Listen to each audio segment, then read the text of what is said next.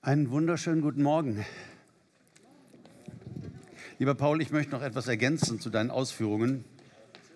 Also, wenn ich zu Hause mit einem Handtuch das Geschirr abtrocknen würde, würde meine liebe Bente alles Geschirr im Haushalt wieder in die Spülmaschine tun und mir nächstes Mal ein Geschirrtuch geben. Aber das nur der Vollständigkeit halber. Meine Bente ist da sehr streng. Ja, wir sind heute zum dritten Mal unterwegs in unserer äh, Predigtreihe Liebe ist alles. Und ich möchte den gleichen Vers auch am Anfang dieser Predigt äh, verlesen, über den wir schon zweimal gesprochen haben, und zwar aus Lukas 10, Vers 27. Und dort heißt es,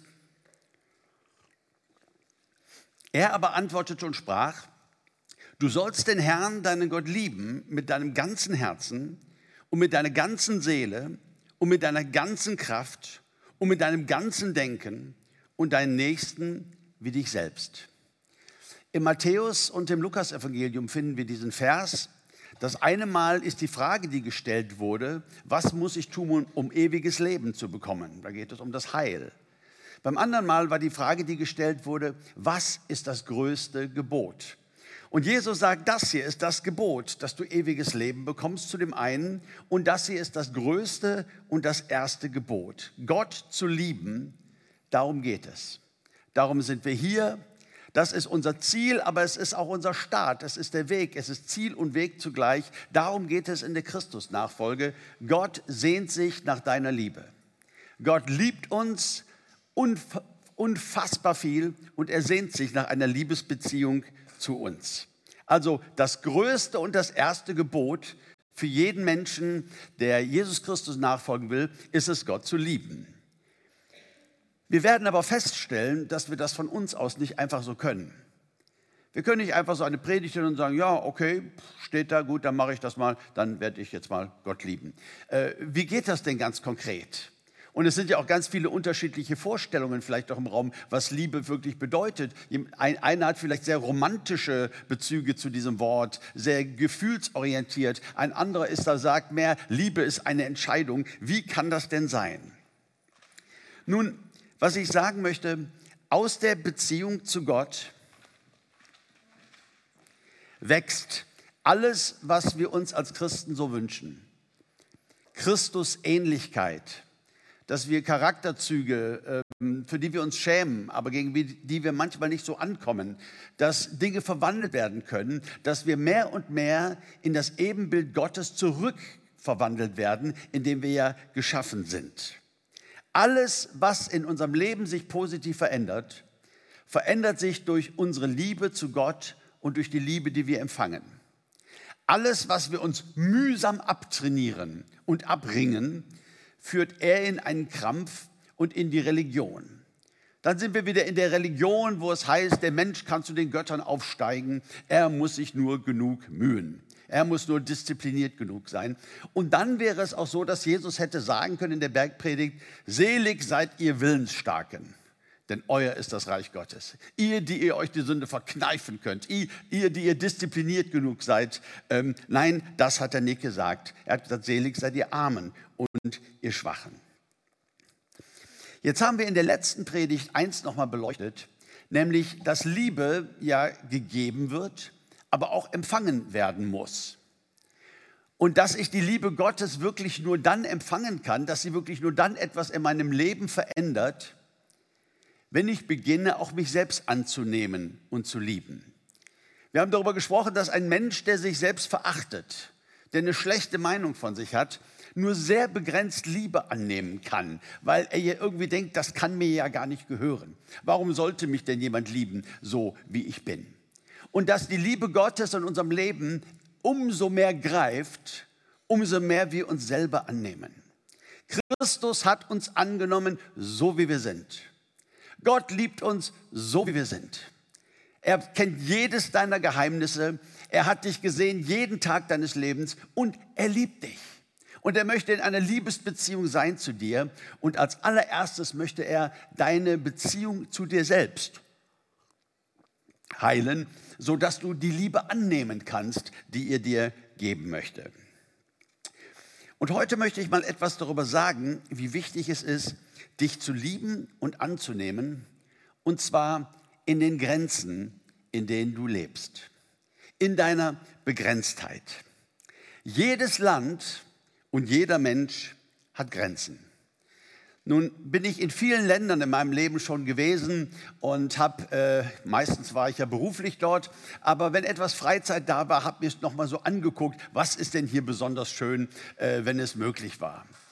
Ich glaube, letztes Jahr war ich das erste Mal in Nepal und nein, ich war nicht auf den Himalayas, aber wenn die Sicht klar ist, dann siehst du sie da hinten am Horizont. Unfassbar, unfassbar schön, atemberaubend.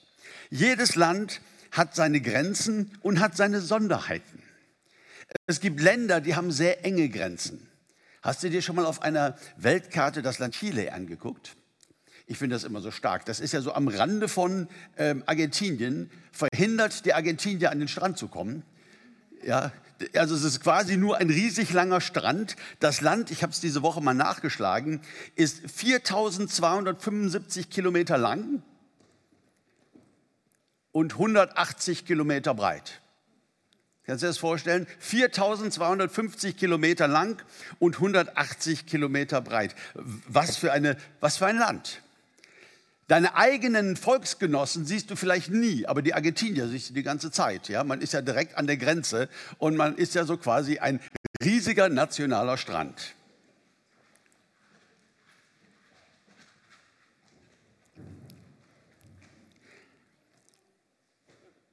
Dann gibt es große Länder und es gibt kleine Länder. Es gibt so Stadtstaaten und es gibt riesige Länder. Es gibt Liechtenstein und Luxemburg, also wirklich sehr, sehr klein. Brasilien zum Beispiel ist 24 Mal so groß wie die BRD. Und Russland ist doppelt so groß wie Brasilien. Also 48 Mal unser Land passt in Russland rein. Länder sind ganz, ganz unterschiedlich groß und gehen unterschiedlich aus. Manche sind am Meer, haben den Zugang zum Meer, können vielleicht Welthandel treiben. Andere haben wunderschöne Binnenseen oder Flüsse.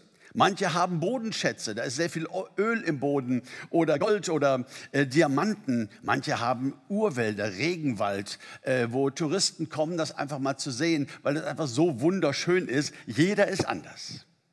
Ein Land, das ich noch nie besucht habe, aber ich träume schon mein ganzes Leben davon, ist Malawi. Weil Malawi in Afrika, ähm, die, die, Hälfte des Landes ist ein See. Über 50 Prozent des Landes ist ein See, der Lake Malawi. Und darin gibt es Fischarten, äh, Buntbarsche und so weiter, die gibt es in keinem anderen Gewässer der Welt, die gibt es nur dort in Malawi. Was für eine Sache. Wahrscheinlich werde ich irgendwann mal den Ganges sehen in, ähm, neben Nepal, in Bangladesch. Wisst ihr, dieser Ganges, ist ein Fluss, der zweitgrößte Fluss der Welt. Der führt mehr Wasser in sich als alle europäischen Flüsse gemeinsam. Wir Europäer wissen gar nicht, was ein Fluss ist. Das sind alles nur Bäche. Rhein und Donau und so. Schön man sie finden kann, aber es, es sind Bäche. Der Gang ist nochmal, führt mehr Wasser in sich als alle europäischen Flüsse gemeinsam. Wenn du, also äh, da am Delta, wenn es ins Meer geht, ist er 400 Kilometer breit. Jedes Land ist anders. Und man kann Dinge entdecken, man kann staunen, es gibt Schwierigkeiten, es gibt Segnungen, es gibt tolle Sachen. Und ich finde, dass auch jedes Land einen gesunden Nationalstolz haben darf. Das Wort Nationalstolz ist natürlich bei uns in Deutschland ein sehr schwieriges Wort, weil ähm, da gibt es zwei Arten. Da gibt es ein, eine Art, die kommt eigentlich aus einem Minderwertigkeitskomplex heraus. Ja, und das sieht dann so nationalistisch aus. Aber es gibt auch eine Art der Dankbarkeit, der Zufriedenheit, zu sagen, das ist meine Heimat und hier darf ich leben und das mag ich sehr, sehr gerne. Ich finde das so schön bei Olympischen Spielen oder so, wenn manchmal ein afrikanischer Läufer oder asiatischer Läufer aus einem Land, das man fast nichts kennt, von dem man nichts weiß, eine Goldmedaille gewinnt und dann siehst du, nicht viele Besucher von dem Land sind da, aber du siehst eine kleine Gruppe, die da ausflippen und ausrasten. Und zu Hause in den Tea-Rooms und in den Bars, weil vielleicht gar kein Fernseher zu Hause ist, quetschen sich die Menschen rein. Und in diesem Moment sind sie das größte und wunderbarste Volk der Welt. Und sie freuen sich und sie jubeln und endlich hört man auch mal den Namen ihres Landes in den westlichen Medien. Das ist völlig okay. Ja? Ich kenne Länder, die so arm sind, wo man so vieles beklagen könnte und doch in so einem Moment ist da so viel ganz positiver Stolz. Da, wo wir Grenzen nicht akzeptieren, kommt es zu Grenzkonflikten, blutigen Grenzkonflikten. Einen erleben wir jetzt gerade hautnah. Und das ist so traurig. Mit so viel Verletzungspotenzial. Seine Grenzen zu akzeptieren und etwas daraus zu machen, was Gott uns gegeben hat. Ja, darum geht es und sich nicht zu vergleichen mit anderen, die vielleicht mehr haben. Alle Länder dieser Welt haben zwei Dinge gemeinsam. Erstens, sie haben Grenzen.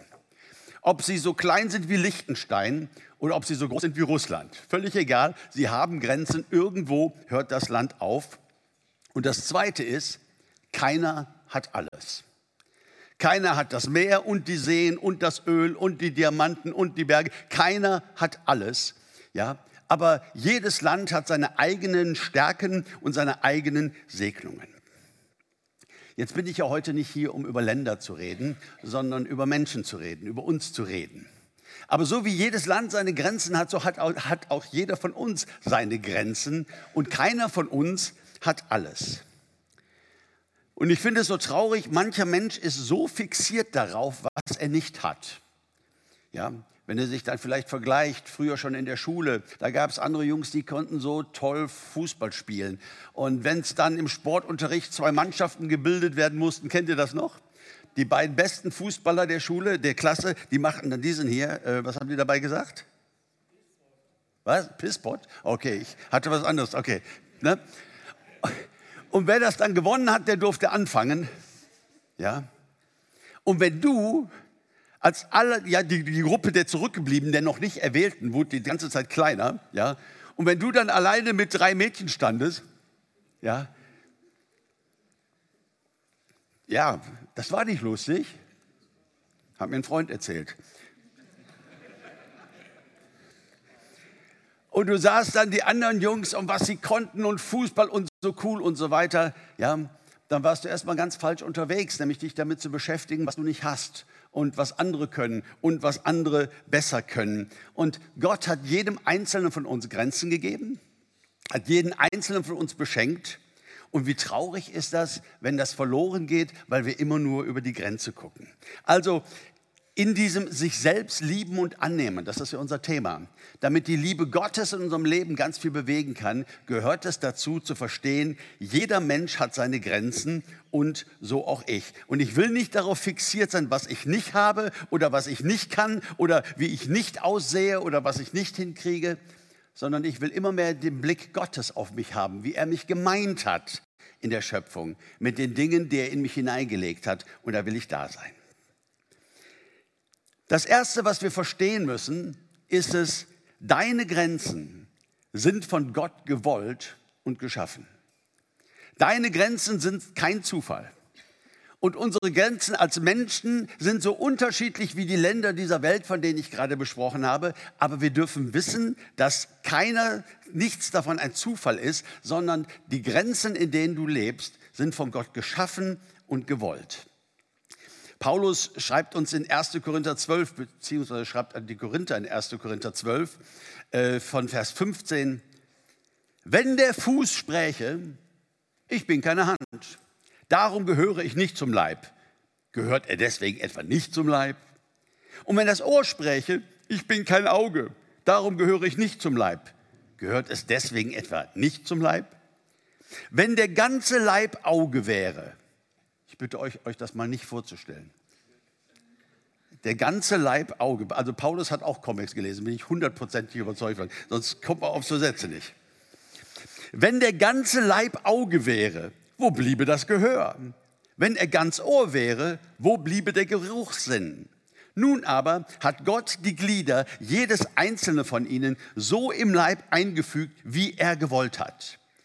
Wenn aber alles ein Glied wäre, wo bliebe der Leib? Unser deutsches Wort Mitglied oder Mitgliedschaft ist ein Wort, das wir aus der Bibel bekommen. Und zwar von diesen Bibelstellen von Paulus. Das hat unsere gesamte Kultur durchdrängt, dass man ein Mitglied ist, ein Glied an einem Leib. Ein Körper und ganz unterschiedliche Glieder, die ganz unterschiedliche Sachen können. Das ist Gottes Wille. So hat er es gemacht. Es war nie Gottes Absicht, dass einer alles kann. Die sogenannte eierlegende Wollmilchsau, von der man ja manches Mal spricht, die kommt in der Schöpfung nicht vor sondern jeder von uns hat unterschiedliche Gaben und jeder von uns hat unterschiedliche Grenzen. Und das ist so genial, wisst ihr warum?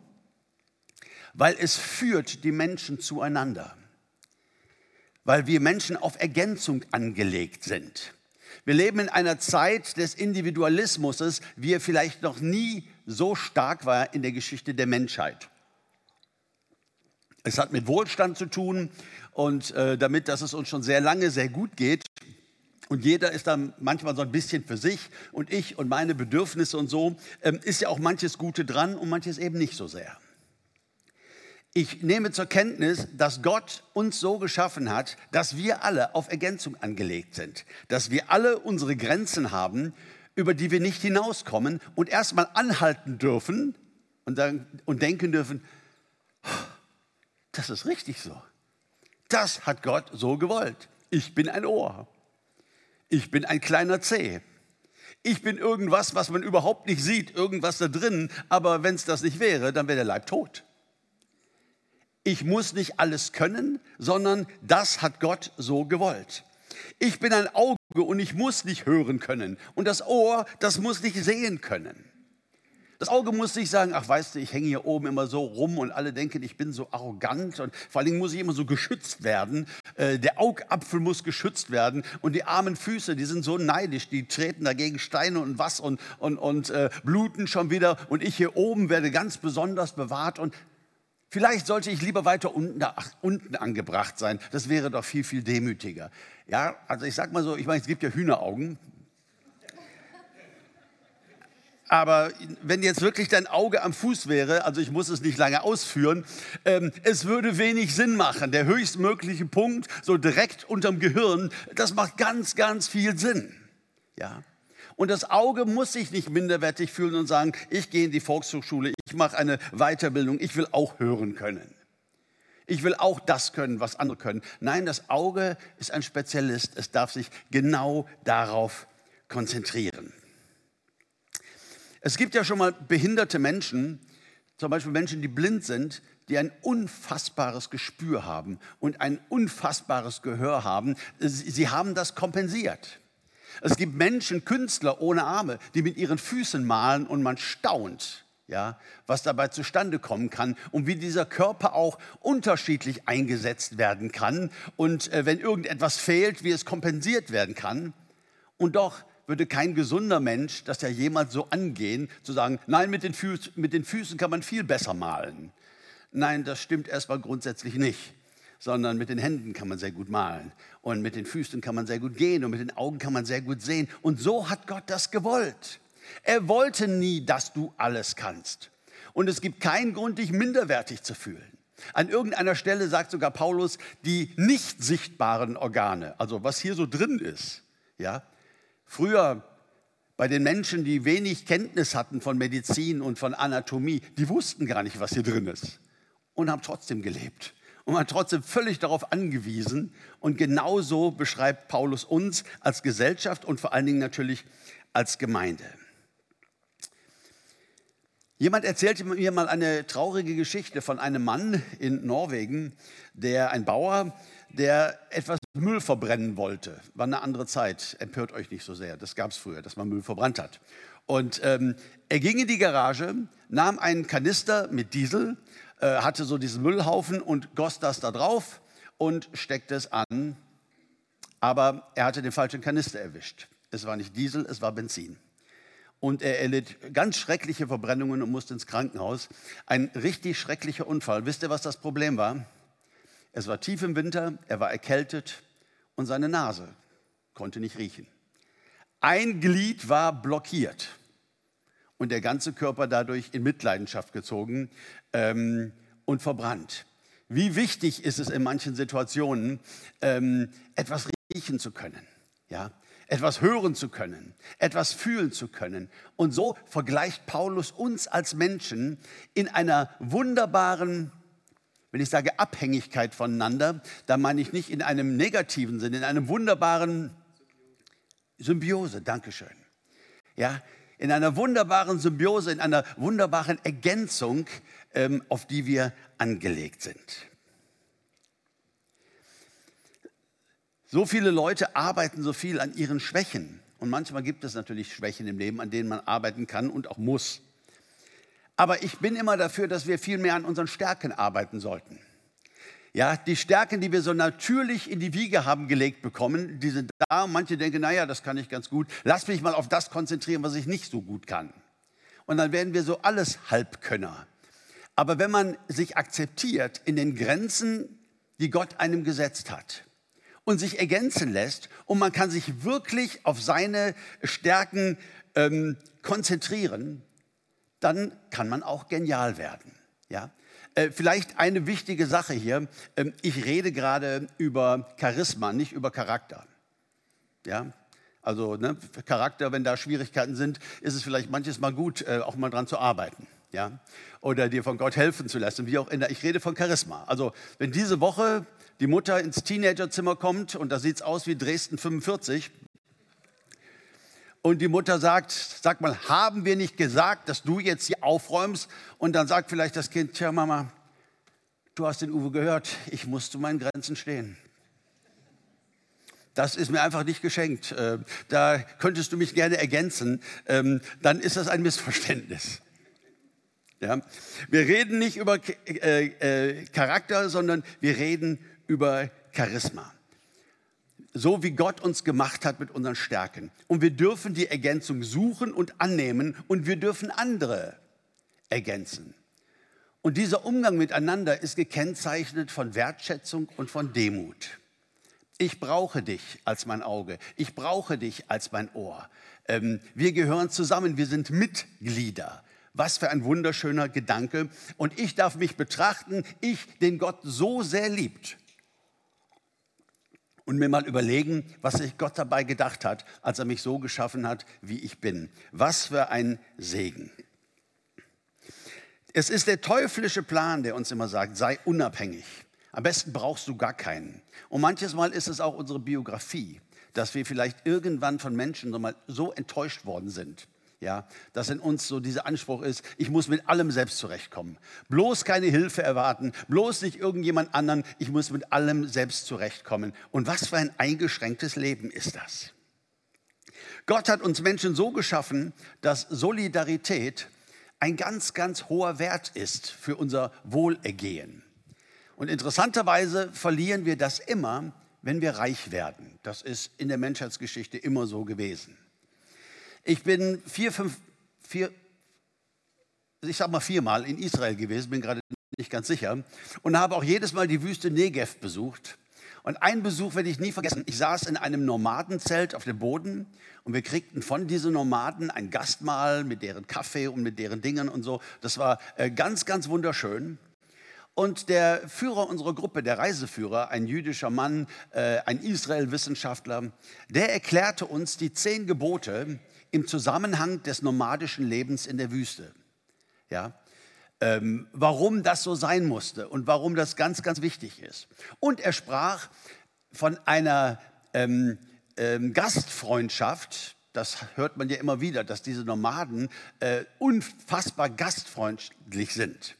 Und er sagte, und das ist total anders als äh, bei euch, wie ihr das denkt. Wenn euch jemand an die Haustüre kommt und klopft und ihr sagt, ach, komm doch rein, ich mache den Kaffee und so, äh, dann sind wir gastfreundlich und dann sind wir gute Menschen. Ähm, so. Und das ist ja auch okay so. Er sagte, hier in der Wüste Negev geht es nicht um Gutmenschentum. Hier geht es nicht darum, ach, was bin ich ein klasse Kerl, ich bin so gastfrei, ich mache da jetzt mal einen Kaffee. Es geht ums Überleben. Wenn die Leute kommen von einem anderen Tal, wo es drei Jahre nicht geregnet hat und sie sind dabei zu verhungern und sie kommen, dann werden sie von uns versorgt. Unsere Türen sind auf. Wir kümmern uns um diese Menschen. Wir teilen alles, was wir haben mit diesen Menschen, weil Wer weiß, ob in zwei oder drei Jahren wir in der Situation sind und hier hat es nicht geregnet und uns droht der Hungertod und dann ist da keiner, an den wir uns wenden können. Da ist so dieses tiefe Selbstverständnis der Solidarität auch als Mittel zum Weiterleben und solche Krisen hinter sich zu lassen. Also darfst du wissen, deine Grenzen sind Gott gewollt. Und vielleicht ist diese Predigt ja auch mal ein guter Anlass, dir mal über, zu überlegen, wo liegen denn eigentlich meine Grenzen?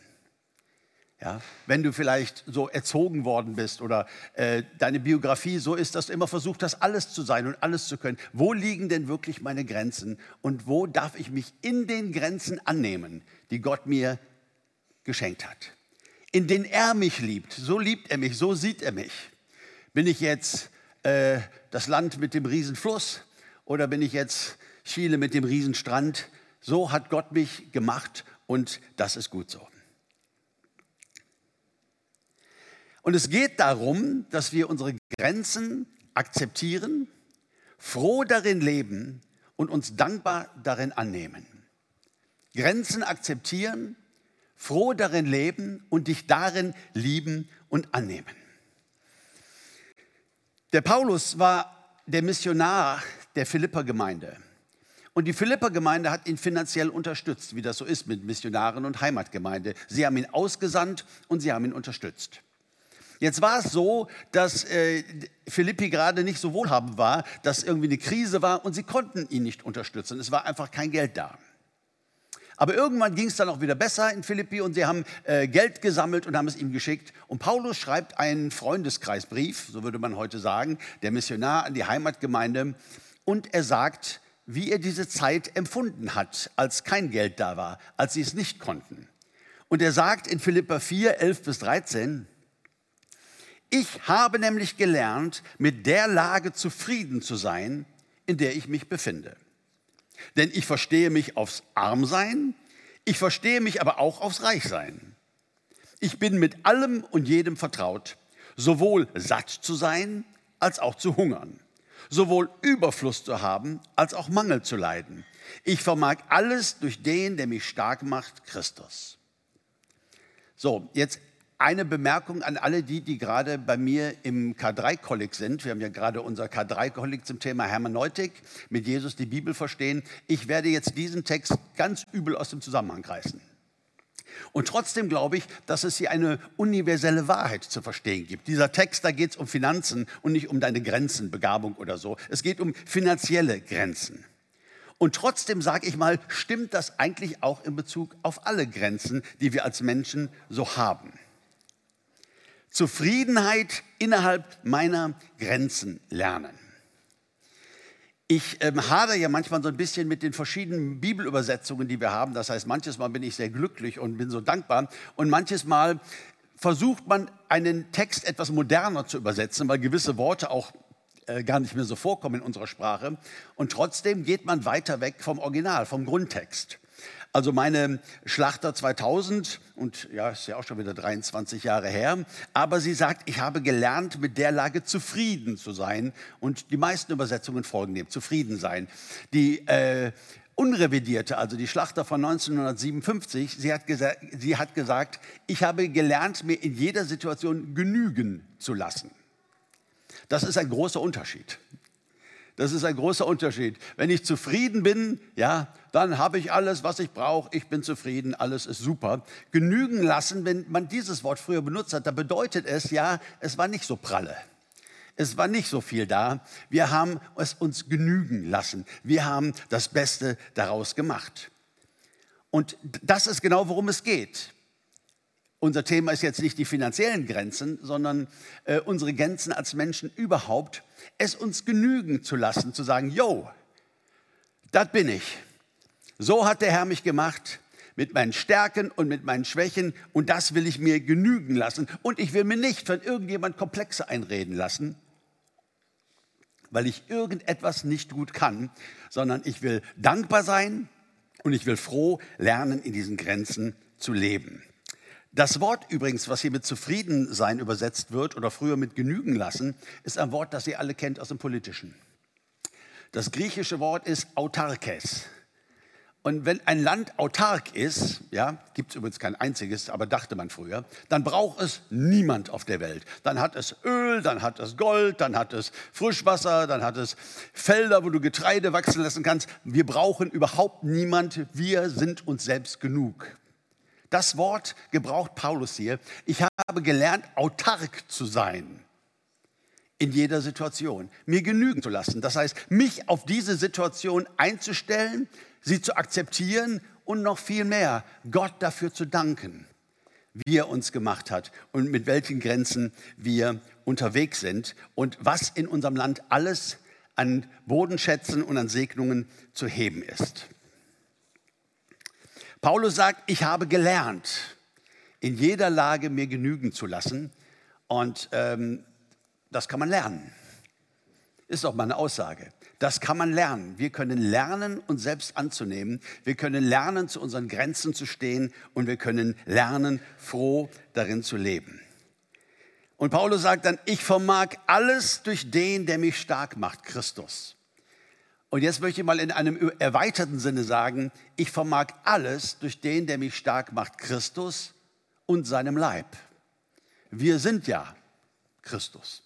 Er das Haupt und wir die Glieder. Wir sind eins.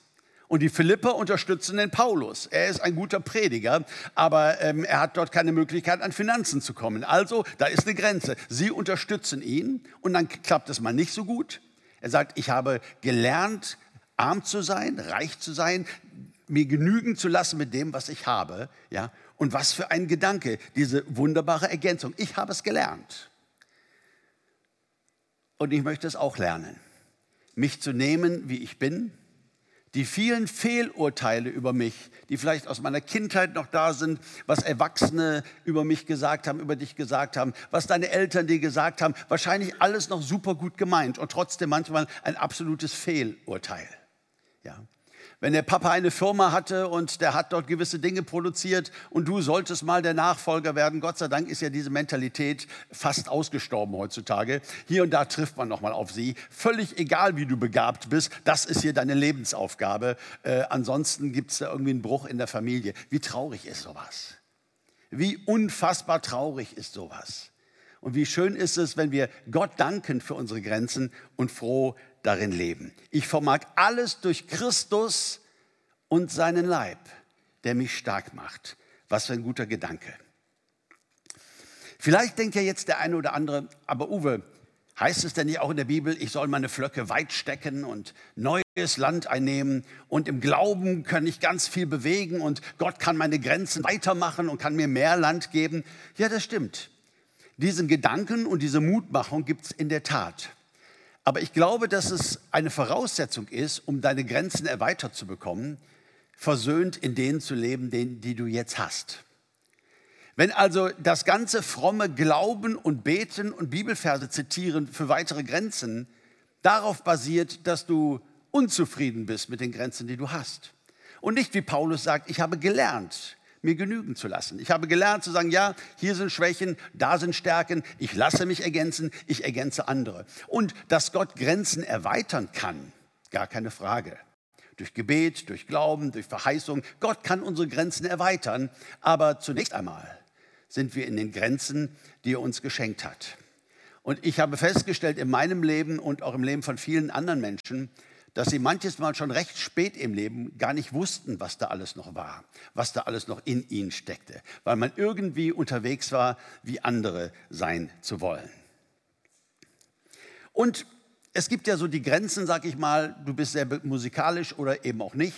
So, ne? das, damit kann jeder eigentlich mehr oder weniger umgehen. Aber lass mich noch mal was sagen zu den peinlichen Grenzen. Es gibt auch gewisse Dinge, wo wir vielleicht das nicht können, was andere alle können, was für andere selbstverständlich ist. Und das sind gerade manchmal Dinge, die ganz besonders verletzen und die unser Leben ganz besonders mit Frustration füllen und ja, und mit Scham. Ja. Und ich glaube, jeder Mensch hat auch solche Grenzen und manche natürlich mehr als andere. Ich denke an eine Frau, die Bente und ich kennenlernen durfte. Sie ist Legasthenikerin. Eine Frau über 50, die nicht lesen und schreiben kann. Aus einer großartigen Familie, äh, Handwerk und Mann, eigener Betrieb und so. Diese Frau kann nicht lesen und schreiben ähm, und man kann es fast nicht verstehen. Warum sollte sie das nicht lernen können? Ist sie dumm? Nein, ist sie nicht. Ja? Sie hat da in ihrem Gehirn eine Sache, die einfach nicht rein will. Kennst du sowas? Ich habe eine Rechts-Links-Schwäche. Hatte ich mein ganzes Leben. Ähm, ich weiß schon, hier ist rechts und da ist links, aber es braucht die Zehntelsekunde, um nachzudenken. Das, was für viele Menschen selbstverständlich ist, also wenn ich Auto fahre und du sagst, rechts, kann sein, dass ich nach links ziehe. Wenn die Zehntelsekunde fehlt, ich weiß auch nicht, warum mein Gehirn das nicht so tief abspeichert, äh, aber die Zeit, in der wir leben, ist sehr schön. Es gibt heute Erklärungen. Früher warst du dann eben dumm. Ja? Du warst eben dumm, 13 Jahre alt, du weißt nicht, wo rechts und links ist, meine Güte. So, ne? Und heute hat man verstanden auch äh, Legasthenie und solche Dinge. Oder vielleicht hat man dir immer gesagt, du bist so ungeschickt und du stehst immer im Weg, du bist ein Tölpel und du vergisst immer alles. Diese immer alles Sätze, das sind ja auch Sachen, äh, die uns ganz, ganz tief prägen können. Und es hat in dir ein ganz tiefes Gefühl von Scham und von Minderwertigkeit ausgelöst. Und heute bin ich hier, um dir zu sagen, dass auch das zu deinen Grenzen dazugehört dass auch das zu deinen Grenzen dazugehört. Ja, und du darfst auch beten, dass sich Dinge da ändern und verbessern, weil du diesen Wunsch hast, aber bitte nicht, weil du nicht zu dir stehen kannst und weil du dich selbst hasst und weil du dich selbst ablehnst. Gott möchte in eine Liebesbeziehung mit dir treten und er kennt dich besser mit aller deiner Begrenztheit als du selbst. Er ist nicht beeindruckt von deinen Versuchen, irgendetwas da besser hinzukriegen, sondern er will dir seine Liebe schenken. Und der Weg mit Gott ist ein Weg, der dir immer klarer machen wird, wozu du eigentlich da bist, wo du eigentlich hingehörst. Und so hat er dich gemacht. Diese Schamgefühle kommen ganz viel aus der Gesellschaft, aus der Erziehung, Lehrer, Eltern, ältere Geschwister. Aber ich möchte euch was sagen, sie kommen nicht von Gott. Sie kommen nicht von Gott. Gott weiß, wer du bist. Gott weiß, wo deine Grenzen sind und er hat es ja gemacht. Und wisst ihr, was das Interessante ist? Das ist so ein kleiner Selbsttest. Habe ich sowas denn auch? Das Interessante ist, wenn wir sowas dann in anderen sehen, was wir an uns selbst nicht leiden können und was wir vielleicht im Laufe der Jahre mühsam abtrainiert haben, ja, ähm, dann macht uns das sehr, sehr aggressiv. Ich glaube, die schwierigste Situation in der Erziehung von Kindern ja, ist, wenn wir in den Kindern Dinge entdecken, die wir an uns nie leiden konnten. Ja, vielleicht einfach ganz unreflektiert in manchen Situationen da irgendwas zu erzählen und preiszugeben. Oh Mann, sind wir dafür schon gedemütigt worden und haben wir geschafft, uns das irgendwie abzugewöhnen. Und jetzt kommen unsere Kinder und die machen das sowas von gnadenvoll. Ja, ganz unreflektiert. Wir erkennen uns darin. Und vielleicht haben wir Gefühle der Ablehnung und du denkst, was ist denn das für ein Gefühl? Ich kann doch nicht mein Kind ablehnen. Nein, nein, es bist du, den du ablehnst. Dir ist nur gerade ein Spiegel vorgehalten worden. Das ist so wichtig, versöhnt zu sein mit dem, wer wir sind. Und es ist übrigens auch so, dass Menschen mit besonderen Schwächen haben auch meistens besondere Stärken. Ja? Ich sage immer ganz gerne, die Menschen sind ungefähr gleich begabt. Ich weiß, mutige These. Ja? Ungefähr gleich begabt. Ja? Sagen wir mal, als Gott dich geschaffen hat, da kam die Engel, da kam erstmal ein Lastwagen rein in deinen Kopf und äh, äh, kippte Begabungen runter und dann kamen die Engel und die haben das dann so ganz gleichmäßig verteilt. Aber es gibt auch einige Leute, da kam der Lastwagen, hat alles abgekippt, aber die Engel waren streiken. Und so liegt da eine unfassbare Begabung auf einem Haufen. Ja, und ähm, einseitig begabte Menschen, die oft als genial gelten oder auch oft unter der Brücke landen. Genial dann, wenn sie ein Umfeld haben, das sie ergänzt, was diese vielen Dinge, die fehlen, auffangen kann. Ja, aber eben unter der Brücke, wenn sie das nicht haben, wenn sie ein Leben lang denken, dass sie Versager sind, weil sie nicht lesen und schreiben können oder weil sie ähm, eine Rechts-Links-Schwäche haben oder was auch immer. Ich habe meine eigene Geschichte mit diesem Thema und ich bin Gott so dankbar, ähm, als ich das entdecken durfte, dass er mich in meinen Grenzen geschaffen hat. Ich war ein völliger Schulverweigerer äh, in meiner Kindheit und Jugend. Äh, ich war der, mit dem du nicht spielen durftest, der meistens zu Geburtstagen nur einmal eingeladen wurde. Äh, das fand ich so toll an der Sonntagsschule. Ich durfte jeden Sonntag wiederkommen. Das gab es sonst nirgendwo. Ja, außer in der Schule, danke. Und irgendwann, viele Jahre später, ich äh, äh, war ja etliche Jahre in Südafrika, habe eine Ausbildung gemacht, dort als Reiseprediger gearbeitet. Irgendwann, ich weiß nicht, ich schätze mal, ich war so Ende 20, Anfang 30. Ich war auf dem Weg zum Badmintonspielen hier in Schwelm, werde ich nie vergessen, und das Radio war an, und dann kam so ein Drei-Minuten-Part, es sei etwas gefunden worden, man nenne es ADS. Und diese Stimme erzählte mir in drei Minuten, ich, dass ich keinen Unfall gebaut habe, ich, ich konnte es nicht glauben, erzählte mir in drei Minuten, wer ich bin und was gefehlt hat und warum ich bin, wie ich bin und warum so vieles in meiner frühen Kindheit so schrecklich falsch gelaufen ist. Und heute weiß man darum und es gibt so viele Möglichkeiten äh, zu helfen und, und, und auszugleichen, aber in meiner Kindheit eben nicht. Es war eine sehr simple Pädagogik. Es gab liebe Kinder und es gab böse Kinder. Ja? Und so oft haben Lehrer gesagt, Uwe, du bist so intelligent, aber stinkefaul. Weißt du, wenn du dumm wärst, dann würden wir dich in Ruhe lassen. Wisst ihr, ich habe so mich danach gesehen, dumm zu sein. Und in Ruhe gelassen zu werden. Ja? Äh, ich mache niemand einen Vorwurf. Das war ja völlig unbekannt. Ja? Es gab lieb und es gab böse. Es gab fleißig und es gab faul. Und damit war die Pädagogik schon erschöpft. Ja? Und als ich das hörte, ich meine, ich war ja längst zurechtgekommen, ich diente Gott, ich war junger Pastor, aber immer mal wieder an Grenzen, die sehr schmerzhaft waren, ja, weil ich bin, wie ich bin.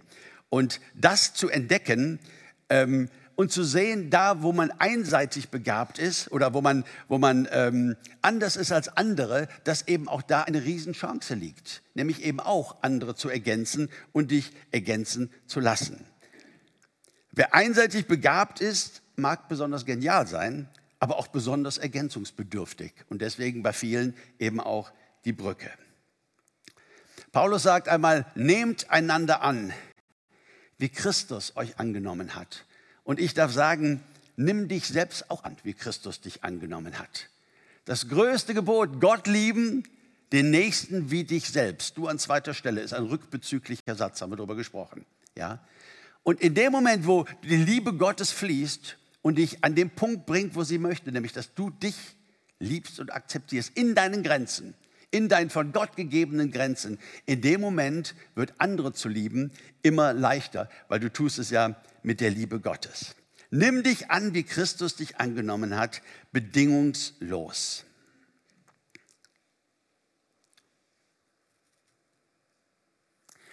Und, das ist mein letzter Gedanke, hör auf, dich zu vergleichen. Ja?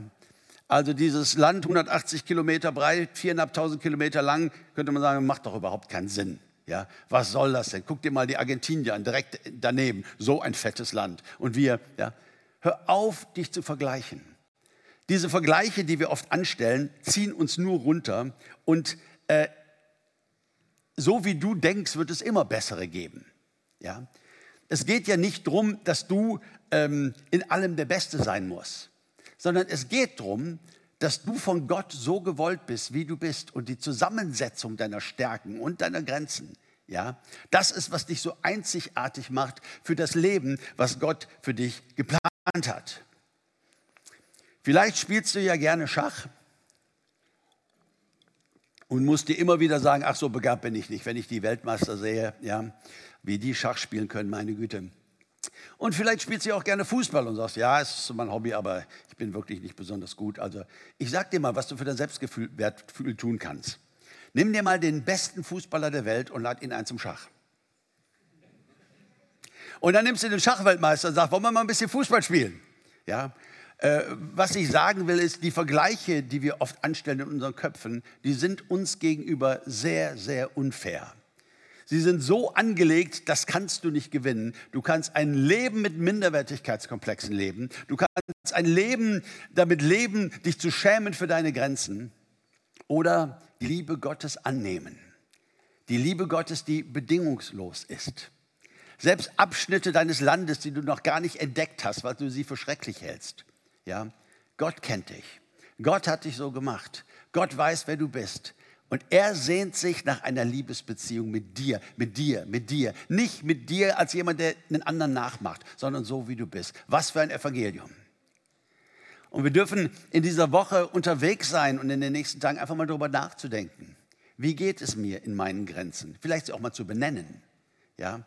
Was habe ich denn in diesen Grenzen? Gibt es ja einen wunderschönen See, Begabungen, ähm, Empathie, Dinge, die Gott mir gegeben hat, mit denen ich ergänzen darf. Und gibt es auch Möglichkeiten, wo ich sehe, hey, da ist, so ein Krampf an dieser Stelle, äh, weil ich es nicht wahrhaben will und weil ich hier immer versuche zu sein wie andere.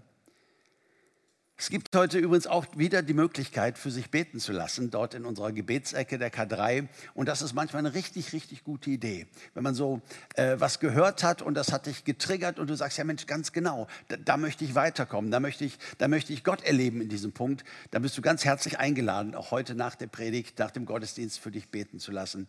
Und wir alle sind herzlich eingeladen von unserem himmlischen Vater, uns zu lieben. Uns gegenseitig aber du auch dich und dich annehmen und zur Ruhe zu kommen. Es hat nichts, aber auch gar nichts mit Arroganz zu tun oder Selbstverliebtheit oder Menschen, die so von oben herab sind, die immer in Nebensätzen einbauen müssen, warum sie mehr verdienen als du oder warum sie toller sind als du. Das sind Menschen voller Minderwertigkeitskomplexe. Nein, die lieben sich nicht wirklich. Das sieht nur so aus und das ist sehr unangenehm. Menschen, die in sich und in ihren Grenzen zu Hause sind, werten andere auf ja, ermutigen andere Menschen. Das sind, das sind, das sind ähm, ganz angenehme Zeitgenossen. Und deswegen sage ich, an diesem Punkt etwas zu investieren, zu lernen, dich selbst zu lieben, ist geradezu gemeinnützig. Den Nächsten lieben wie dich selbst. Also bitte, wenn du dich hast, versuch mich bitte nicht zu lieben. Du wirst ja mit mir so umgehen, wie du mit dir umgehst. Äh, ne? Du wirst mich auch so hassen wie dich selbst. Also äh, es ist eine Voraussetzung. Und es ist nicht egoistisch, nein, es ist geradezu gemeinnützig. Es gibt keine Spendenbescheinigung am Anfang des Jahres und doch ist es sehr, sehr gemeinnützig. Und ich bete, dass wir als Gemeinde, als Hauskreise, Kleingruppen und so weiter, dass wir immer mehr aufeinander zuwachsen, uns kennen, dass Stärken von Schwächen, dass Schwächen von Stärken ergänzt werden und dass jeder sich total annehmen kann in seinem Land und in seinen Grenzen. Ich schließe mit einem Zitat, was ihr vielleicht schon könnt, von Sören Kierkegaard, dem dänischen äh, Theologen und Philosophen, der sagte einmal, das Vergleichen ist das Ende des Glücks und der Anfang der Unzufriedenheit. Und da hat er recht. Wir vergleichen uns nicht miteinander, sondern wir stehen vor Gott und lernen immer mehr, wer wir sind. Und dass es gut so ist, dass wir sind, wie wir sind, selbst mit unseren Grenzen und unseren Schwächen. Amen. Ich darf euch laden, einladen, mit mir aufzustehen, wenn ihr mögt.